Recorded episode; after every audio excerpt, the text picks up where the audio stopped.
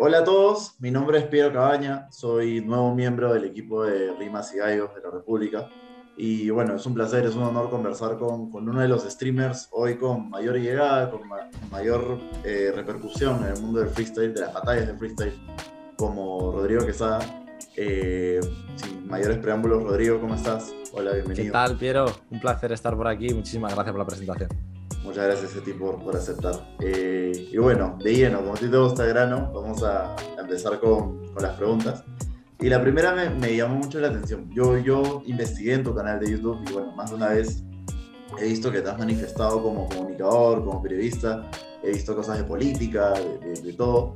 Eh, y sé también que organizas batallas, que has estado en plazas, que has estado en el under desde mucho antes de empezar en este mundo. ¿Cómo así tú tomas la decisión de entrelazar ambos mundos, el mundo de la comunicación y el del freestyle? Y entras a, YouTube, me parece, primero, ¿no? Correcto, sí, es que mi trayectoria verdaderamente se basa en el periodismo de otros campos, ser el político en primera instancia, más tarde con el musical y también el deportivo.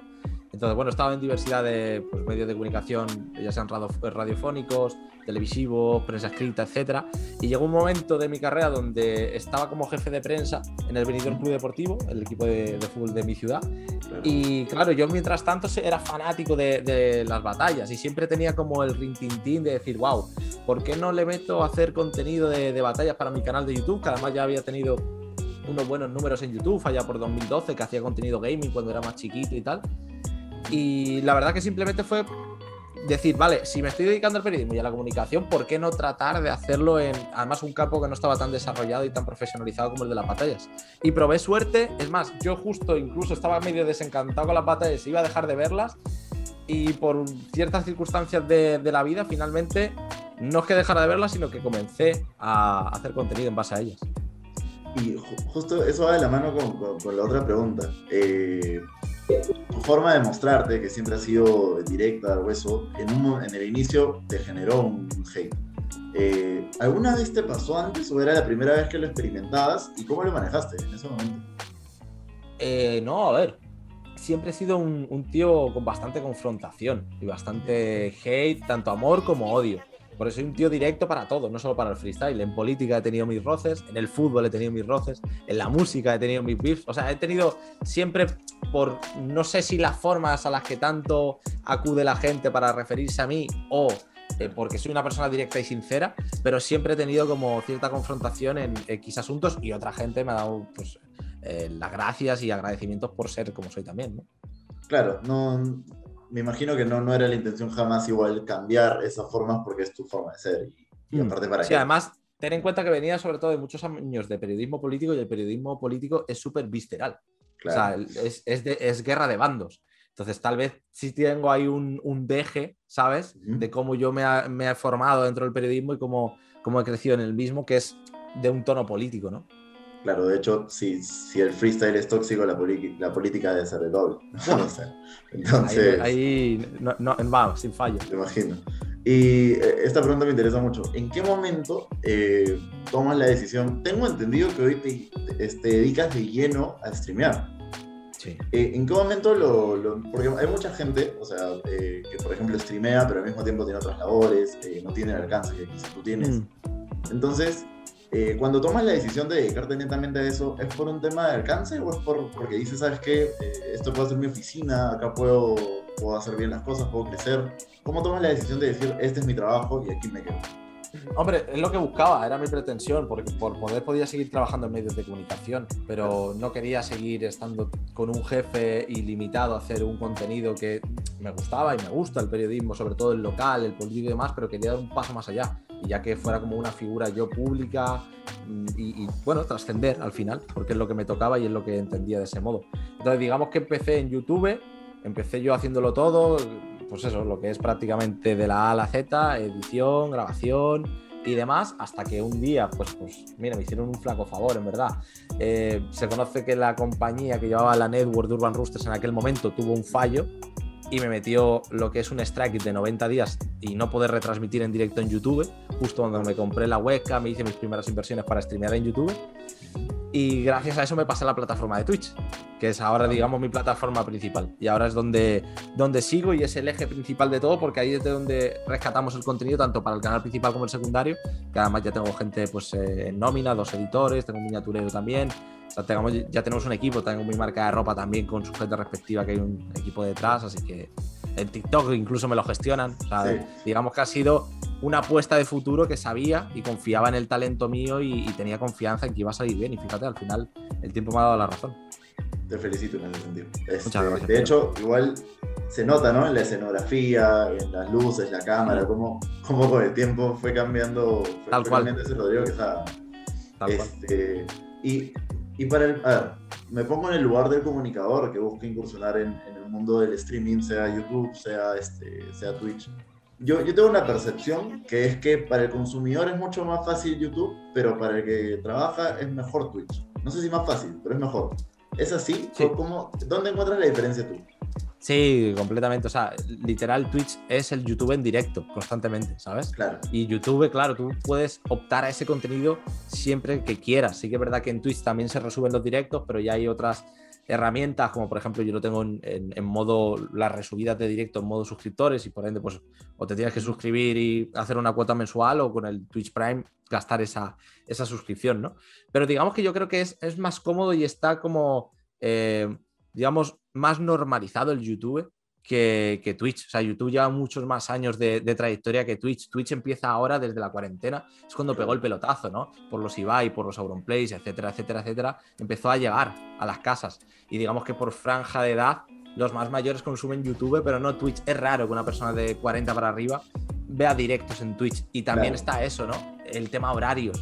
Eh, la gente, pues, eh, habrá gente que trabaja en mi franja horaria de 3 y media a 6 y luego a lo mejor llega la noche y prefiere verlo resubido en YouTube con edición y tal. Son consumidores distintos. A veces coinciden que un usuario de Twitch consume YouTube, que es mi caso, pero normalmente el que consume YouTube es raro que consuma Twitch.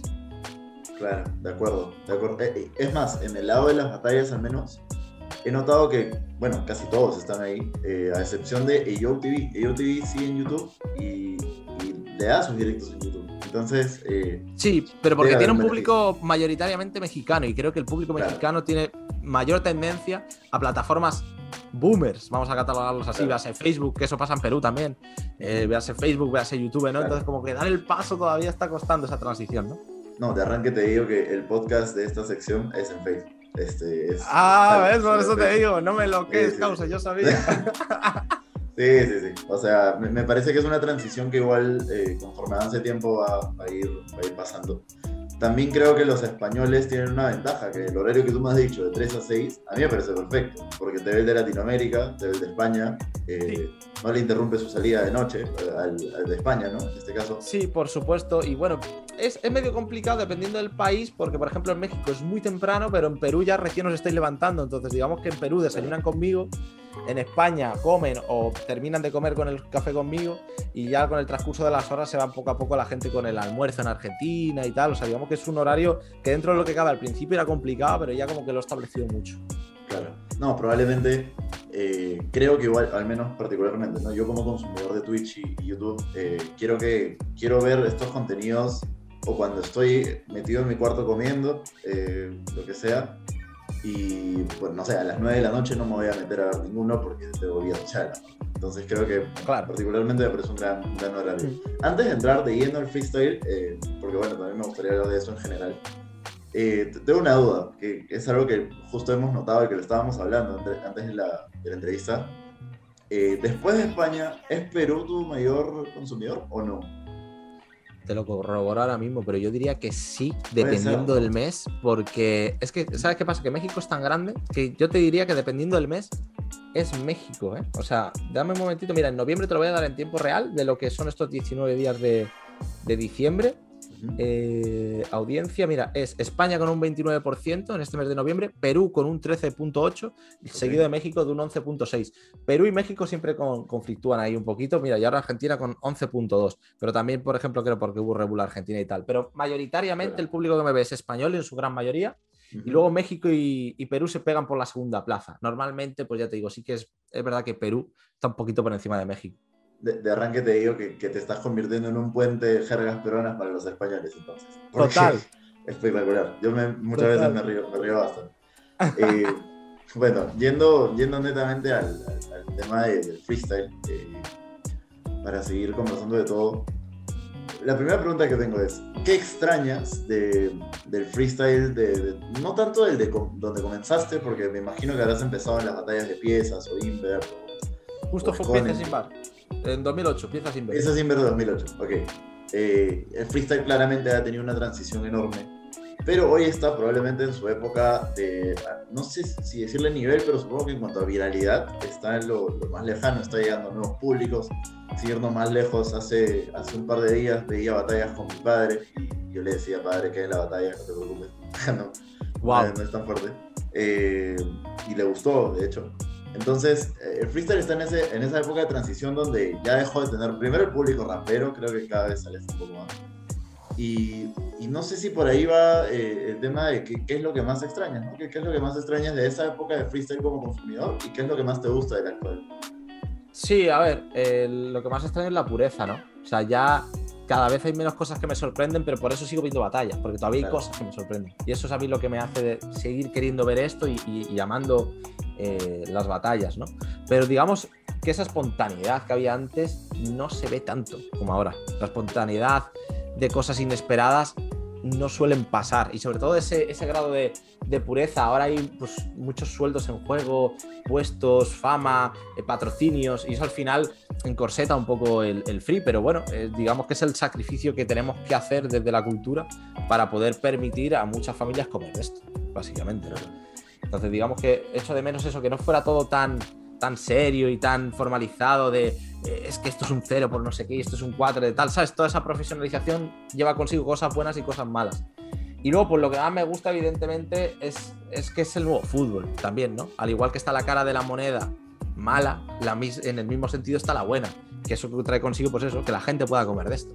Para mí que se pueda comer del rap hace unos años que eso era inviable, para mí es una locura y estoy muy contento eh, de ello. Y que se pueda comer ahora también de las batallas, más de lo mismo, que haya organizadores, que haya eh, periodistas, que haya eh, los propios freestylers, jurados, pues es, lo bueno, ¿no? Entonces digamos que la profesionalización tiene esas dos caras, que es tanto lo bueno como lo malo del freestyle. Claro quizá el diferencial está en la repercusión, ¿no? De hecho, justo el otro día yo le escuchaba a Jace en UTV, que decía antes las batallas eh, en una plaza, por ejemplo, batallaban dos, salía el veredicto, nos dábamos la mano y se iban a un lado y entraban otros y no pasaba nada. Hoy termina una batalla y está el lado que creyó que era para un lado, empieza el hate, empieza todo lo demás. Pero claro, eso genera que, se profesionalice y genere sueldos y Total. Eso es, es, es, que es, parece una paradoja, ¿no? Parece una contradicción, pero es, es lo que hay. O sea, para sacrificar ciertas cosas por la profesionalización. Y es que Jace come de ello, yo como de ello. Entonces, sabemos lo que hay, pero tampoco podemos cambiarlo porque si lo cambiamos y dejamos de generar debate en torno ya sea veredictos, puntos del freestyle y demás, no comemos. No comemos. Justo, justo acabas de, decir algo clave. Eh, lo de come Jace, como yo, eh, esto ha generado que no solo sean los freestylers los, los que reciban ingresos, sino también, este, también los, los jueces, también los, ya, bueno, viendo el punto, los streamers. Entonces mi importancia, eh, perdón, mi pregunta es, ¿qué tan importante crees hoy? Importante, ojo, no, no hablo para los streamers, sino para las batallas. ¿Qué tan importante crees tú que es la llegada de los comunicadores y de los streamers en general? Eh, ¿qué, ¿Qué tanta relevancia crees que tiene en el mundo de las batallas hoy? Creo que todos tienen su papel fundamental, pero el de los streamers es de vital trascendencia. No, no te lo voy a equiparar al de los freestylers porque son los protagonistas, pero ten en cuenta que al final la gente quiere consumir mm, prácticamente todo de batallas y acompañado.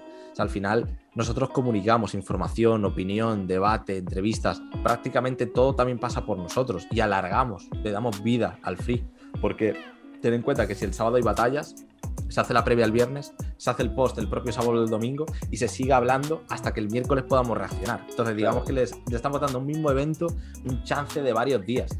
Sí que es verdad que estamos bastante vilipendiados dentro de, de la propia cultura, cada vez hay menos estigmas, sobre todo porque los propios freestyle, los raperos dieron el paso, porque vieron que aquí se hacía dinero y que tal y que esto y que lo otro, y al final se va normalizando poco a poco el tema de, de la posición de los streamers, pero lamentablemente siguen habiendo muchísimos estigmas de que lo típico de las ratas estas que están detrás de la pantalla y no saben nada y que solo saben criticar y no te han subido escenario. Siguen esas cosas. Pero creo que de aquí a unos años, unos 5, 6, 7, 8, que esté totalmente normalizado de que alguien que no necesariamente haya tenido que ser freestyler de élite pueda comentar y opinar, debido a la profesionalización, porque estamos en vías y recién comenzamos, yo creo que en unos 5 o 6 años esto ya habrá finiquitado, porque yo no veo a ningún futbolista recriminarle a un periodista, oye, es que tú no has jugado en el Real Madrid, ¿sabes? Claro. Entonces eso falta que aún llegue al, al free, pero vamos, contestando tu pregunta, yo creo que tenemos cada cual un papel, el jurado tiene su papel, el host tiene su papel, el organizador, pero nosotros que además comunicamos y hacemos llegar y cambiamos masas y cambiamos opiniones, o sea, somos de vital trascendencia, la verdad. Claro, parte de la viralidad también es gracias a, los que están comunicando. Completamente. sí, sí, hay freestylers que gracias a creadores de contenido a día de hoy están dentro del propio freestyle a nivel mediático.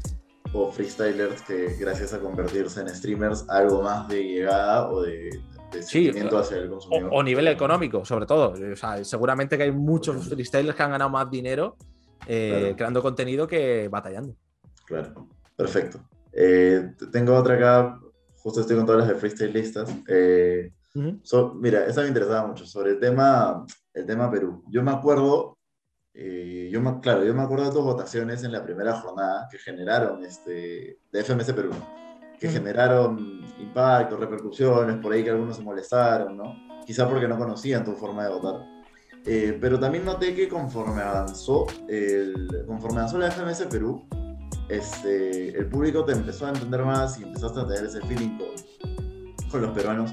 ¿Tú crees que, eh, o sea, qué crees que sucedió exactamente? ¿Hubo un levantamiento de nivel por, parte de los MCs y eso generaba que, quizás sea más aceptable tu votación? ¿O te entendiste a los peruanos de otra manera? ¿Cómo, ¿Cómo, crees que fue? Es un cúmulo de cosas, ¿no? Porque al final no, no se debe todo a un factor. Yo creo que si comparas la primera jornada con la 9, nada que ver. O sea, y con el transcurso de jornadas digamos que poco a poco se han ido adaptando los freestylers tanto al formato, porque es que hay que adecuarse, no es simplemente una batalla más. O sea, el formato FMS es largo, requiere mucho esfuerzo, son varias dinámicas y además con el transcurso no es que solo se adecuaran, es que aumentaron el nivel y dejaron grandes batallones. Yo, por ejemplo, a Stick no lo conocía. Y ah, luego Stick se sumó a las jornadas siguientes y dijo, joder, creo que el haber sentenciado así de primeras como en que en Perú a nivel mediático no había nivel y que estaba en las calles era un poco precipitado, porque yo también me equivoco con mis declaraciones y mis opiniones, pero era la sensación que tenía, ¿no? De decir, wow, lo más destacable de la primera jornada fue el JJ, la rima esta de cuando subas uno de éxito, sube dos de humildad. Y no hubo para mí nada más destacable, ¿no? Entonces, teniendo en cuenta el desconocimiento del público causa hacia mis votaciones, que claro, yo entiendo que la gente que lo ve de primeras dice, este tío está volado, no entiende nada de freestyle, ¿no? ¿Cómo que es un cero? Esto no es un cero, porque tal, esto, lo otro, ¿no? Entonces se juntó el desconocimiento del público hacia mí. Un mal nivel en la primera jornada y que poco a poco yo también me fui empapando más de jerga peruana, porque claro, te ponen zaguantantín suyo y dices, hostia, ¿este qué es?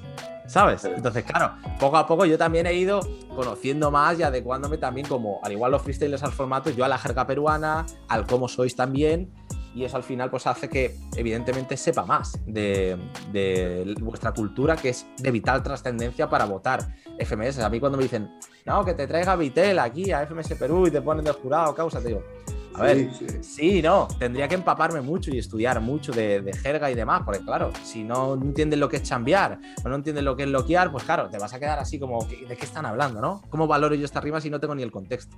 Pero digamos que ese es el cúmulo de factores que al final pues hizo que entre mi humor, porque también ustedes están concretamente de joda básicamente a las 24 horas del día, entonces digamos que entre mi humor y el cómo son los causas, el freestyle y tal, al final ha sido una buena combinación. Claro, claro. Sí, sí entiendo, sí entiendo dónde vas. De hecho, yo me acuerdo de haber visto la, eh, cerrando la primera, la primera jornada de, FMS Perú. Jornada que disfruté mucho, quizá también porque como yo no tenía FMS y para un espectador del freestyle eh, claro. era, increíble. Eh, sí, sí me puse a pensar, lo comentaba con un amigo, ojo que debe ser una de las jornadas donde más referencias locales hemos visto y eso puede repercutir mal. Eso puede, o sea, no mal en el sentido de, de generar hate, sino en el sentido de puede haber personas que al no entenderlo lo, interpreten como quizá... Este, claro, de expandir fronteras hablan, ¿no? A nivel internacional. Ya. O sea, y bueno, la FMS tampoco ayudaba mucho porque, claro, temáticas como Tahuantinsuyo, que es el imperio inca, este, o, o, como El Fondo y Sitio, que es una serie peruana que, que, repercutió en Perú, no en otro lugar. Tampoco ayudaba mucho. Entonces creo que se, se notó por parte de la organización esa búsqueda de que de que cambie, ¿no? La, empatía con los streamers. Sí, total. Total, total, total, total. Además, fíjate, para mí a día de hoy es una de las más disfrutables. O sea, han empezado con el pie izquierdo, pero poco a poco, oye, puliendo fallos. Además, el formato prácticamente ni Mets se lo sabía al principio.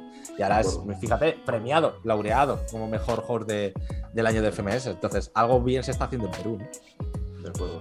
Este, yendo un poquito más a un tema, eh, ya no tanto en, base a los streamers, en base a tu relación con, con el freestyle, tengo una una pregunta que es general, eh, general sobre el freestyle, para ti. Me interesaba mucho tu opinión ahí. Eh, el otro día sé que reaccionaste al, debate de, de, de YoTV, de, de Jace con Johnny Beltrán y con FJ, pero bueno, particularmente no es la parte que más me gustó, el corte que ellos hicieron, hay otra, donde hablan de, de la, pureza, la pureza del freestyle y y Jace eh, dice, ¿no? Yo, a mí no me gusta entrenar temáticas porque creo que es más fresco cuando rapeo eh, sin, sin, entrenarlas, ¿no? Sin saberlo. Y, y, eso es más freestyle. A lo que Johnny B responde, eh, que responde que no todo es tan improvisado porque a la hora de... que le dice, ¿no? Tú, tú conoces cómo fluir un beat de doble tempo tranquilamente y eso ya no es tan improvisado. Y luego FJ dice lo que creo que de ahí nace la pregunta que te voy a hacer. Dice una frase bastante interesante. FJ dice que así como Gazir, por ejemplo, poniéndolo de ejemplo, ¿no? Entrena a través de los conceptos y el formato, le dice a Jace, tu forma de entrenar es rapeando con amigos, rapeando en casa y freestyleando en casa. Pero eso también es un entrenamiento. Entonces, eh, ¿qué, qué, opinión tienes sobre esa frase, o sea, particularmente, y sobre el tema de a dónde crees que estamos llegando a la pureza y el, entrenamiento de conceptos en el freestyle? Sobre la pureza, fíjate la paradoja que es que cuanto más freestyle haces, menos freestyle eres. Porque lo, lo, bonito del free es la espontaneidad. Y claro, tú si haces temática fútbol 25 veces, pues no es la misma pureza, no es el mismo grado que la primera vez que tú hablas de fútbol. Em, sobre el tema del entrenamiento, que esto también se le reprochaba mucho en el debate Bennett Gacir, ¿no? De es que Bennett entrena con, sus colegas en el parque. Bueno, a ver, Cristiano Ronaldo entrena, pero entrena con unos, eh, digamos, parámetros profesionales en un campo de fútbol, con unas especificaciones, con unos conos, con eh, cierta gente detrás. No me vas a comparar a Cristiano Ronaldo entrenando ahí en el Manchester que bajando a la cancha de su barrio a jugarse una pachanga. Bueno, pues lo que hace Bennett y lo que hace eh, Jace es bajarse con sus colegas a jugar la pachanga. No hace como Gaciro Chuti, que se van a entrenar. O sea, van con el propósito de entrenar. Bennett y Jace no dicen, eh, chavales, vamos a bajarnos al parque, vamos a entrenar. No. Oye, causa, vamos aquí a tomar, a fumar, a hacer tal. Y ya está. Y luego sale el freestyle, porque les gusta y les gustan los colegas. Lo mismo pasa ahí con Bennett o con Jace. Lo que pasa es que son las excepciones que confirman la regla. El resto cogen y se ponen un formato en casa y se ponen a rapear con un PC. Y eso ya es un entrenamiento hecho buscando un fin de una mejora, una mejoría o de mascar conceptos. Que claro, al final el freestyle lo estamos reduciendo a cada vez menos freestyle. Por eso mismo, cada vez tiene menos pureza de tanto entrenamiento. Yo entiendo que cada vez quieren subir el listón, aumentar el nivel y demás, pero eso sacrifica un poco el grado de pureza porque, claro, que te pongan palabras, yo qué sé, eh, negrita y lo relaciones con eh, cursiva y luego la botella de ron y que no sé qué tal, que, la famosa rima de Gacir, pues claro, eso no es freestyle, personalmente para mí. Eso es un entrenamiento que te da como salida ese término. O sea, todo es freestyle, pero no al grado de pureza como yo lo concibo, lo concibe Jason Bennett. Claro, eh, a eso quería llegar. O sea, probablemente el freestyle siga siendo freestyle y de hecho por ejemplo, si, si uno entrena, como dices tú, tal palabra, en el pasado la dijiste y en el momento se te ocurre un concepto parecido, de cierta forma, no deja de ser freestyle, pero quizá con menor pureza. Ya. No, y a mí, a mí sobre todo lo que me chirría es que directamente rescatan palabras y rescatan frases, rescatan barras de los entrenamientos. De los entrenamientos. Y eso es para mí ya casi como decir, wow. No es una preparada, pero es casi, porque ya lo has dicho una o dos veces en tu casa entrenando, ¿sabes? ¿Y, cómo, es bueno, porque cómo, cómo llevas eso a la, mente de, a la mente ganadora del freestyler? Y te voy a poner un ejemplo eh, de hace dos días. Tuve la oportunidad de entrevistar a Necros, eh, le hice una pregunta eh, a raíz de la rima que él dice, claramente, lo dejo claro en el contexto, en batallas uno dice lo que sea, pero hubo un mensaje medio que hacia el formato, que, que él dice, no, este formato es para españoles, una cosa así. y le pregunté, ¿tú sientes como freestyler eh, que no se te valora dentro del formato o que los jueces eh, están valorando otras cosas antes que tu forma de encarar las batallas. Fue lo que le pregunté. Y él me respondió justamente eso. Me dijo, yo creo, siento que en la actualidad del freestyle, netamente en la FMS, claramente, eh, se están dejando cosas de lado por acoplarse más al formato y los jueces están votando de esa manera. Entonces, eh, él lo que me dijo fue, mira, yo creo que con mi mentalidad de ganar, que es lo que quiero, podría esforzarme más y podría acoplarme más a lo que me piden. Y probablemente lo haga, me dijo, o sea, es su forma de encarar lo que viene, ¿no? Pero sí, sí suena raro que a veces los freestylers, y justo dice que pasó en la última jornada, que a veces los freestylers eh, creen que hay un veredicto y sale otro, totalmente. Entonces, ¿cómo, cómo, cómo evitamos que, por así decirlo, que cada uno no salga, o sea, que todos sean originales a su manera? Y no sé, esto no es una crítica al formato. no, no, pero tienes razón, ¿eh? Tienes razón. Es que es difícil, pero porque tú al final ponte que Jace y Bennett siempre entran a la cancha con el marcador en contra, con un 0 a 1, un 0 a 2. Porque ellos no, no van entrenados o ellos ya no van con la predisposición de tener la mente 100% eh, batalla. Ellos buscan algo más natural, ellos buscan otra musicalidad, algo más metricoso, algo más puro, ¿no? Entonces, jugar con la pureza en el formato te juega en contra. Y más ahora con la tendencia que va encarado hacia un camino que es el, formato de doble sentido, de tres de relleno y un remate eh, duro, ¿no?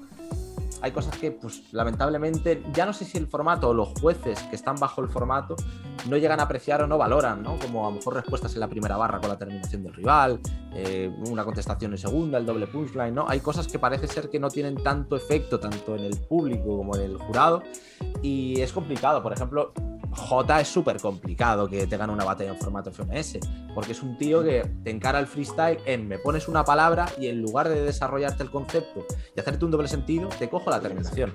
Y me pones campeón y sigo con peón hasta el final. Y a lo mejor el punchline no es tan bueno, pero la construcción sí. Y al final lo que se busca en el formato es ese remate se valora mucho más el remate que construcciones, que eh, otras, otras cosas como la musicalidad o, la métrica. ¿no? Entonces, bueno, mm, para bien o para mal, no digo que una cosa sea mejor o otra cosa sea peor, pero es, la realidad que nos toca vivir.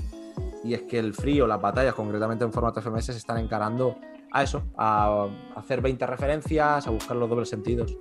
Por eso digo que yo, yo al menos no, no critico el formato FMS, porque al final yo creo que eh, siento que es muy completo. O sea, de verdad tiene momentos para donde puedes hacer ciertas cosas y momentos donde no.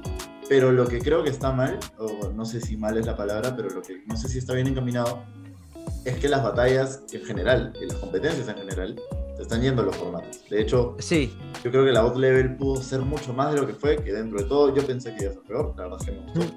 Este, la bot level pudo ser mucho más eh, si les daban esas libertades, porque rapear claramente, doble tempo, cuatro palabras, 8x8 es un poco raro. Sí, ah, yo, yo, yo echo mucho de menos las competencias que digan, venga, va, minuto libre de ida y vuelta, sin temática, sin nada y para adelante, ¿sabes? Un poquito más, o, los, típicos 8x8, eh, tío, de, de, plaza, los echo mucho de menos, pero es que claro, parece que a nivel mediático eso no existe, que tienen que ponerte una temática, tienen que ponerte un easy mode, o sea, como obligado, ¿sabes? Y en plan, no hace falta, no hace falta. Y ¿Es combate freestyle la, competición que ha salido un poco de eso? Yo lo considero así. sí, dentro de lo que cabe, sí, al, menos por el, el Cypher, ¿no? El rondo es lo más, lo más novedoso, pero la que más se sale al final del formato es Leyendas del Free. Lo que pasa es que no tiene esa repercusión mediática como para trascender tanto, ¿no? Y está en Chile y tal y todo el rollo. Pero digamos que la más pura es Leyendas del Free. Yo creo que una buena marca agarra esa competencia, se da cuenta de lo que tiene, todo. Tengo sí, ojalá, ojalá. Eh, volvemos un poco a ti y yo, yo, yo tengo aquí una frase que, que, me inventé ahora, estaba hablándolo con, con, con mi amigo de, de, Rimas y Gallos, y decíamos, ¿puede ser que Rodrigo Quesada tenga una relación de amor y odio con el público mexicano?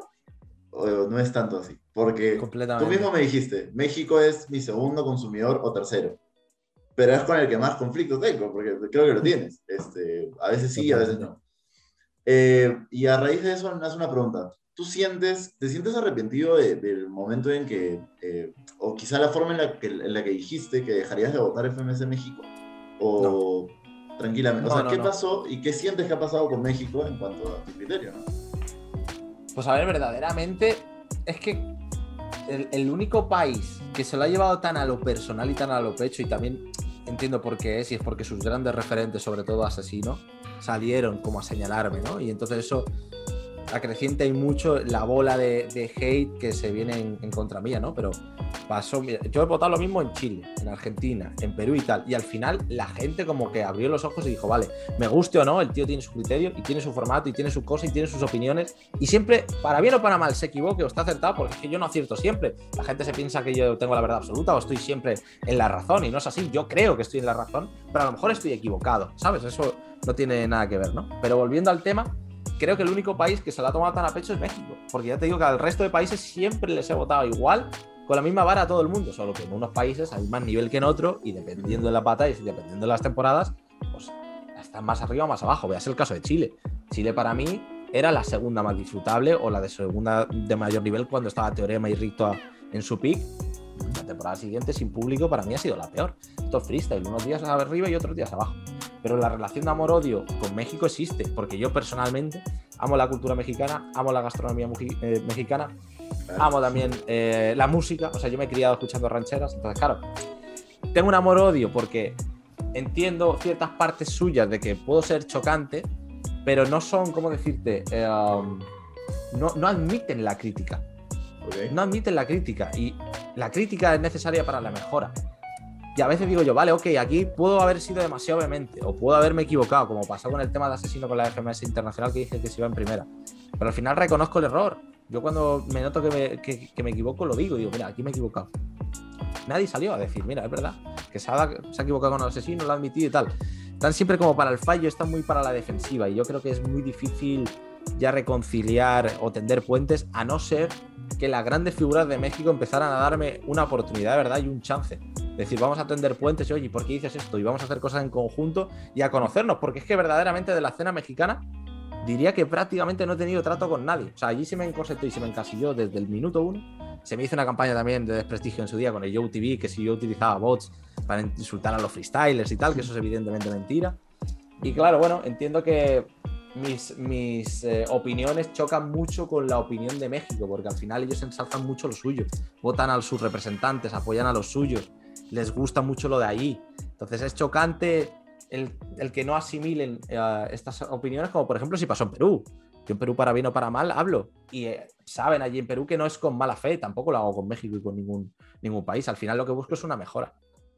De, hecho, este, o sea, sí queda claro que sí te gustaría abrir un diálogo con, con quizás figuras referentes ¿no? del, freestyle mexicano. Está bueno, está bueno que lo, que lo aclares porque sí, cada dos meses algo pasa. sí, sí, la más reciente es lo de RC, eh, lo de las votaciones de, del mejor segundo, que yo he hecho campaña por Sweet Pain y estoy posicionado del lado de Sweet Pain, no porque sea español, sino porque así lo considero. Pero allí se ha tomado como que yo estoy en contra de RC. Y son cosas distintas. Y entiendo que a lo mejor por contextos, por visiones, por perspectivas, pues se llegan a malentendido. Pero yo en ningún momento he dicho no voten a RC. Lo que digo es que voten a Sweet Pain, ¿sabes? no, de, arranque te digo que creo que está entre RC y Sweet Pain. Eh, no, no, lo digo por las votaciones porque evidentemente reflejan eso, sino porque yo, al menos yo cuando lo pensé, yo dije, mira, lo quiero Elite un montón, pero eh, sé que no, no va a tener la repercusión que podría tener RC y Sweet Pain. Entonces, por ejemplo, yo que voté, reduje ¿no? mi voto a ellos dos. Eh, honestamente voté por RC y te explico por qué. Básicamente porque yo al Sweet Pain de la temporada pasada lo disfruté muchísimo. De hecho, junto a Bennett y junto a Jace son los tres freestylers que más me, gustaron. Para mí Sweet Pain le ganó a Sir, para mí Sweet Pain pudo ser campeón, de hecho. Eh, Pero no logro conectarme con él desde que volvió al público. Y más que todo, ahí son dos cosas. Seguramente él tiene, él tiene que pulir cosas, ¿de acuerdo? Tiene que cambiar algunas cosas. Pero si te das cuenta del hecho de que haya vuelto el público, también apaga un poco la voz que él tiene por su, forma de, de, rapear. Este, y, yo, y yo me puse a pensar, ¿es eso? ¿Quiero ver eso? Eh, o, como fan prefiero ver a un RC que, que, bueno, que viene rapeando de locos, y terminé votando por él, ¿no? En realidad el tema de países es entendible, no, no, oye, y muy respetable. Si la gente se piensa que yo a lo mejor voy con una pistola por ahí obligando a la gente a votar a Sweet Pain y que si votas a RC no entiende nada de Free, ¿no? Si es que es respetable.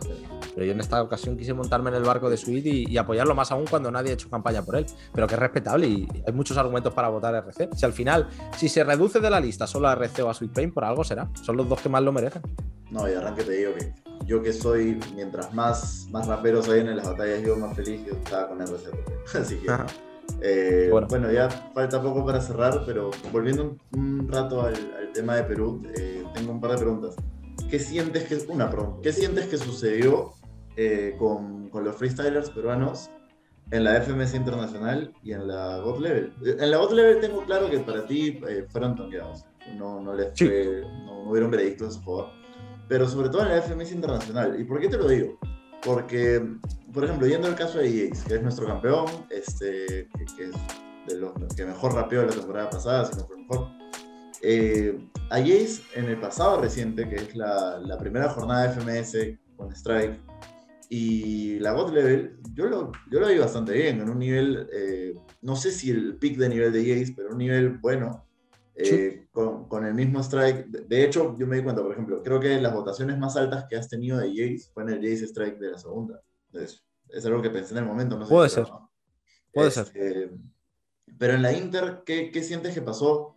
En este caso con él y en general, ¿no? ¿Qué pasó con los, cinco? Fueron concreto, cinco en concreto con Jace, eh, creo que ese día estaba desánimo. O sea, al final Jace y Bennett y la gente así tan purista se basa en estímulos de cómo se sienten ese día. Unos días arriba, unos días abajo, porque así es el freestyle. Nunca puedes estar así. Por ejemplo, lo que hace Gacir de que está siempre así es que eso es algo que es, sobrehumano. Entonces, el, freestyle es subidas y bajadas. Y ese día Jace pues no quería rapear. Ese día Jace no le apetecía, no le salían las cosas. Porque hay días que tú también te levantas y dices, te voy a escribir a redactar esto y a lo mejor vas a trompicones. Claro, pero ellos están compitiendo y a la mínima que tiene el fallo están fuera. Entonces, Jace, yo creo que le ocurrió eso. También luego está el tema de Jota, que por cómo te he comentado con anterioridad, por cómo él desenvuelve y cómo eh, hace su freestyle con el tema de las terminaciones, más allá de desarrollar conceptos, que te pagan un stream mode con 25 palabras, pues claro, no te puedes quedar con una terminación. O sea, eso lo jugó totalmente en contra Jota. Luego, Stick en terreno internacional no se termina de, de adaptar. Necros creo que tenía un grupo muy, muy, muy complicado y Skill verdaderamente, bueno, pues al final tuvo el cruce con, además, es que la mala suerte, la mala fortuna lo juntó a Stick y a Skill en el mismo grupo. Skill para mí debió haber pasado. Y creo que algún causa más me pasaba a mí, al menos en mis votaciones. O sea, creo que al final no sé qué maldición tiene Perú con el tema de, de los jueces o no sé qué ocurre verdaderamente.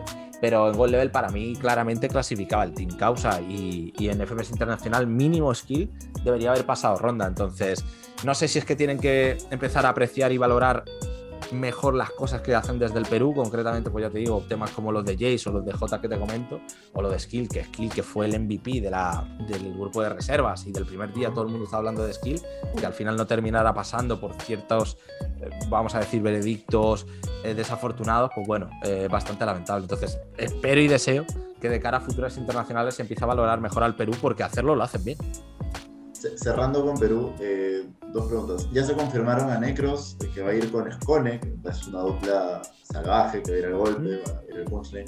Se ha confirmado a Skill con MP, este, que me parece una buena revelación, puede ser. Eh, ¿qué, no sé, ¿qué dupla te gustaría ver? ¿A quiénes te gustaría ver eh, de Perú? Si es que hay uno más que te gustaría ver y con quiénes. Hombre, a mí el skill MP ya me parece. Yo cuando vi el skill MP dije, wow, ya está, esto, esta combinación perfecta. Luego el Necros Escone tiene mucha garra, tiene mucha potencia. Eh, a mí personalmente me gustaría ver la dupla y yo creo que a todo el mundo eh, del Jace Bennett, pero va a ser bastante inviable por parte de Bennett. Y Jace no sé si finalmente irá a este tipo de cosas porque dijo que de Gold Level se iba a retirar. Yo no sé si esto lo considera también de representar a su país o no. Entonces, habría que ver, ¿no? Em, pero bueno, espero que llamen a Stick y lo puedan combinar con alguno así similar de su, de su estilo. Ah, o alguien que la acompañe mucho, así pensando un poco de manera utópica, me gustaría un, un Ricto versus Stick, pero bueno, Ricto con el tema de, de Gold Level y Omega. O juntos. No, juntos, juntos, en, dupla, en dupla. Me gustaría mucho ver ese Stick Ricto porque son dos freestyles que disfruto mucho y creo que además se, se compaginarían bastante guay, ¿no? Eh, o si no, bueno, podemos buscarle otro, otro Stick, ¿no? Yo te diría Hawker. Yo te diría... Un, Stick Hawker de Chile también es bastante interesante. O sea, Stick lo pueden meter en varias, en varias posibilidades. Pero bueno, para mí Stick tiene que ir. O sea, si va Skill, va Negros, Stick tiene que estar. Y más, bueno, vigente campeón, así que tiene que estar allí. ¿Y tu candidato a, campeón de FMS Perú? Justo mañana en jornada, por ejemplo. Uf. Ah, es difícil, brother. Difícil porque. Perfectamente... titular, quizás. Sí, sí, sí, no, total, total. a ver, pueden pasar tres cosas, tres variantes. Una, Jace revalida el título porque sigue intratable y sigue dominando el terreno local mm, como lo viene haciendo. Dos, que Stick ya al final eh, pone todo toda la carne en el asador, se termina de adecuar al formato y arrasa, porque Stick es una persona que mm, si tiene el día arrasa. O tres, que se cumpla la maldición de J y gane skill, porque skill viene pisando muy fuerte y está la maldición de por medio. Y es maldición, no quiero creer mucho, pero en el freestyle hay muchas que se, se llegan a conceder. Entonces, de esas tres posibilidades, eh, de esas tres posibilidades, creo que la, que mayor porcentaje tiene es Jace, luego lo de Stick y luego creeré en Skill. Pero Skill, más pronto que tarde, ganará una FMSP. Y sale ahí el título. ¿Tú crees que no.? O sea, sale de Jace, Stick o Skill, dices tú. Sí, sí, y ya te digo que más pronto que tarde, Skill va a ganar una FMS Perú. A lo mejor este año no, pero a lo mejor el siguiente dentro de dos. Claro, sí, yo, yo de hecho lo tenía Skill. Para mí, Skill, eh, esta es la opinión de muchos peruanos, ¿sabes? No, creo que solo sea la mía. Para mí, Skill es nuestro. ¿Cómo decirlo? Va a ser nuestro, nuestro niño que va a ir y va, y va a comerse todo. Creo que por fin, si podemos aspirar a, a, realmente romperla en una Inter y ser campeones, yo creo que en Skill está. Sí. Eh, obviamente yo sé que el nivel, por ejemplo, Jace puede estar encima, pero creo que el hambre de victoria que tiene Skill es muy distinta. Y bueno, lamentablemente para mí perdió muy bien con, con Litzen en la Red Bull. Eh, Litzen salió a, a, golpear una versión que no, no me esperaba. Pero creo que en él está el, futuro. Eh, ya, para, ya para cerrar, Rodrigo, te agradezco otra vez eh, por, a ti, estar aquí. Este, van dos preguntas. La primera es, ¿cuál es tu, esta vez se lo voy a hacer a todos, de hecho, ¿cuál es tu objetivo, cuál es tu objetivo a corto y cuál es tu objetivo a largo plazo ahorita? En general, no, es tanto, para conocer a Rodrigo, Pues a nivel eh, profesional, llegar a los, a los 100k y tener la placa. a los 100k en Twitch. En YouTube. En YouTube. Los 100.000 suscriptores. Vale, tengo, eh, tengo esta, que me la regalaron, que es la de los 50, pero claro, digamos que la oficial es la de la de los 100k, ¿no? Entonces 100.000 suscriptores y es algo que siempre, como que desde el 2012, desde que empecé y todo el rollo y, vi cómo evolucionaba YouTube, es uno de, de, mis sueños, pequeños sueños, porque al final es bastante simbólico, ¿no? El verdadero sueño que, que estoy cumpliendo es poder vivir de mi contenido y, y, dar trabajo y tener una empresa y haber montado marca de ropa y todo. Ese es mi verdadero sueño, ¿no? Poder alargar todo, todo lo posible esto y respondiendo a tu pregunta de largo plazo, es, a ver, tengo un montón de proyectos, tengo un curso que estoy haciendo, estoy escribiendo un libro, voy a dar conferencias, o sea, tengo muchísimos proyectos. Pero digamos que el, el, proyecto a largo plazo, el verdadero, es mantener esto todo el tiempo posible. Todos los años que dé. Si me retiro con 65, que sea viviendo de mi contenido. A lo mejor no te digo de freestyle, ¿no? Pero sí que opinando, debatiendo, haciendo periodismo y todo lo que dure el freestyle, pues bien, bienvenido sea. Te, robo una antes de llegar a la última. Eh, tú más de una vez has dicho que no. Que, para salir de tu casa y dejar el, stream por un tiempo y ser juez en una FMS te tendría que pagar mucho y no tendrías por qué. Pero te llamo a una competición y dices sí al instante. ¿Hay alguna o no? Verdaderamente. Hombre, por una, una semana.